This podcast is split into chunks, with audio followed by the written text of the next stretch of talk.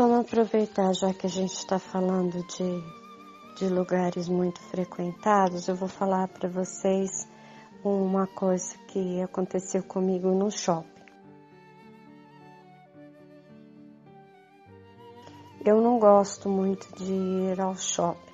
O único shopping que eu gostava de frequentar um pouco mais, de ir um pouco mais, era o shopping de Franca, porque ele tem uma área aberta de circulação de ar e com plantas e pássaros e flores bem no meio dele e as lojas são ao redor.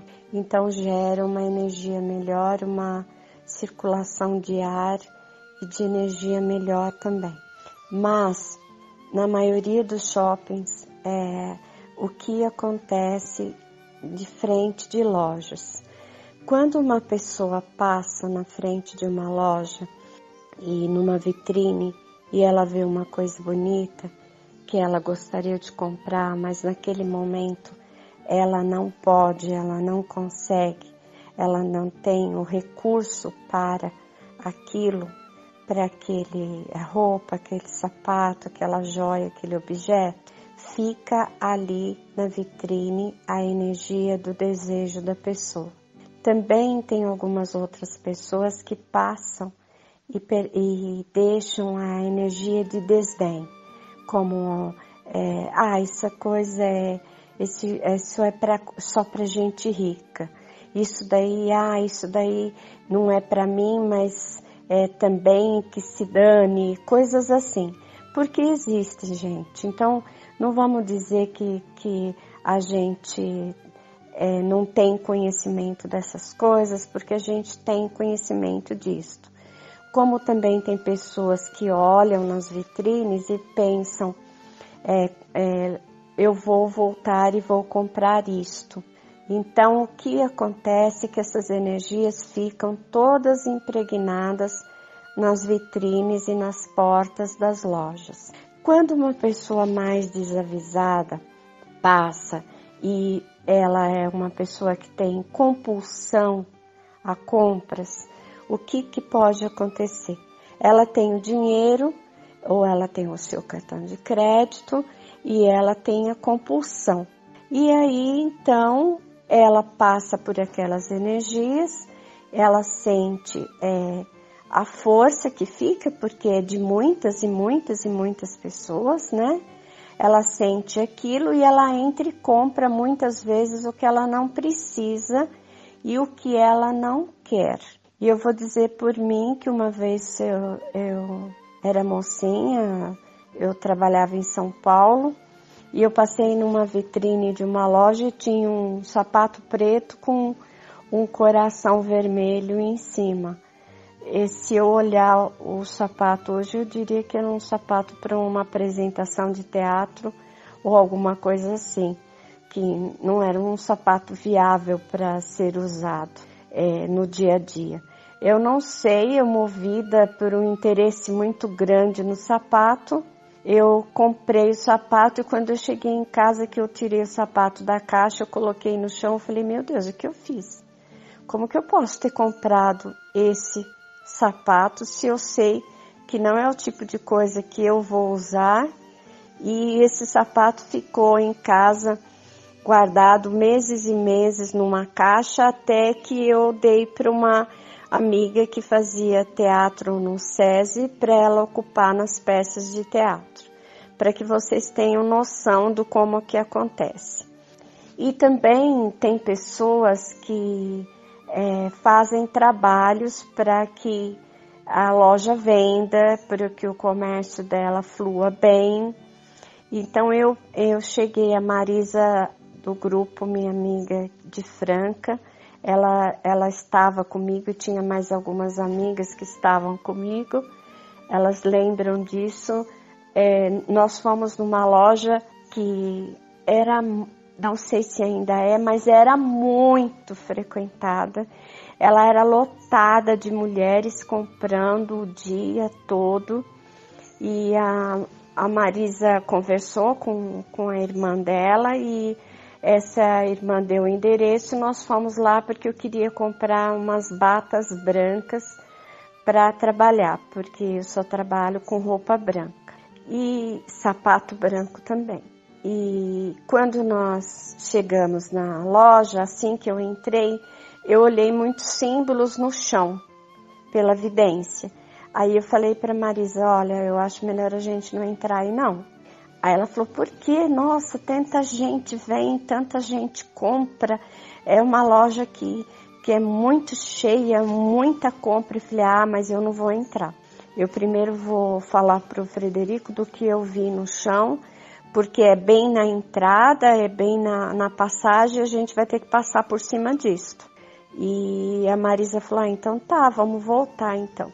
Aí à noite eu perguntei para o Frederico e sobre os símbolos que eu tinha visto e ele me disse que era um trabalho que tinha sido feito para chamar as pessoas para gastarem lá, para que comprassem lá. E, gente, eu vou falar, ninguém saía com menos do, de duas sacolas daquele lugar de roupa. Eu não sei se permanece assim até hoje, mas é realmente, era realmente super lotado. E então eu decidi com é, a Marisa e conversei com o Frederico, ele me explicou como eu devia fazer a defesa se eu quisesse entrar lá para ver mais alguma coisa. Para que eu entrasse, eu expliquei para Marisa e nós voltamos uns dias depois. Quando eu entrei, gente, era tanto símbolo que tinham sido de trabalhos colocado em tudo que eu fiquei abismada com aquilo e com a ferocidade e o desespero que as pessoas compravam as coisas como se fosse uma grande liquidação e que se não tivessem comprado é, naquela hora, elas não conseguiriam comprar mais. Era absurdo, vocês não têm noção. Fora isso, aconteceu um dia, como eu gosto muito de fadinhas, sino de vento, eu adoro sino de ventos, é, tenho até de uma a Marilisa me trouxe até um, um fadinho que está na minha varanda, a, Ma, a Marisaura do grupo também me deu alguns sinos de vento que estão na minha varanda também, como a minha varanda é muito grande, eu os coloquei bem arrumadinhos, então eu costumo olhar lojas que têm é, coisas esotéricas, que têm sinos de vento, esse tipo de coisa. Eu fui em Caraguá, na casa da minha irmã, e nós fomos ao shopping. Eu estava olhando na vitrine é, de uma loja do shopping de coisas esotéricas e olhando alguns símbolos também de que tinham colocado ali para que as pessoas fossem comprar. E quando eu estava olhando a vitrine, olhando por dentro a loja, estava com os, minhas sobrinhas, crianças eram pequenas, é, eu levei um tapa na nuca tão forte que eu bati com a cabeça no vidro. E a minha irmã ficou assustada, falou: "O que, que foi isso? Que, que foi? Que você tropicou? Como que você bateu a cabeça desse jeito?" Eu falei: "Eu tomei um tapa." Ela falou: "Tapa?" Eu falei: "Sim, foi um tapa bem forte." Quando eu olhei para o lado, eu vi um assediador que era uma entidade que tinha sido no trabalho que a mulher tinha feito para a loja, ela tinha é, feito pedido aquela proteção e aquele espírito estava ali do lado de fora da loja. E como eu estava distraída de costas, de mão dada com, com uma das crianças, olhando o que tinha lá dentro da loja, eu recebi um enorme de um bofetão na nuca e bati a cabeça no vidro. Quando eu dei com ele, eu falei para minha irmã imediatamente: vamos sair daqui, que tem muito trabalho que essa pessoa fez aqui para a loja dela e eu não posso ficar aqui. E eu saí. E o cara cruzou os braços, o espírito cruzou os braços, olhando para mim e falou: Não é para entrar aqui mesmo. Eu falei: Ok, virei as costas, falei para minha irmã: Eu não passo nem mais perto desse lugar. Então, é, essa é mais ou menos uma explicação para que vocês vejam a continuidade do que eu falei ontem é, sobre a energia que você deixa em todos os lugares.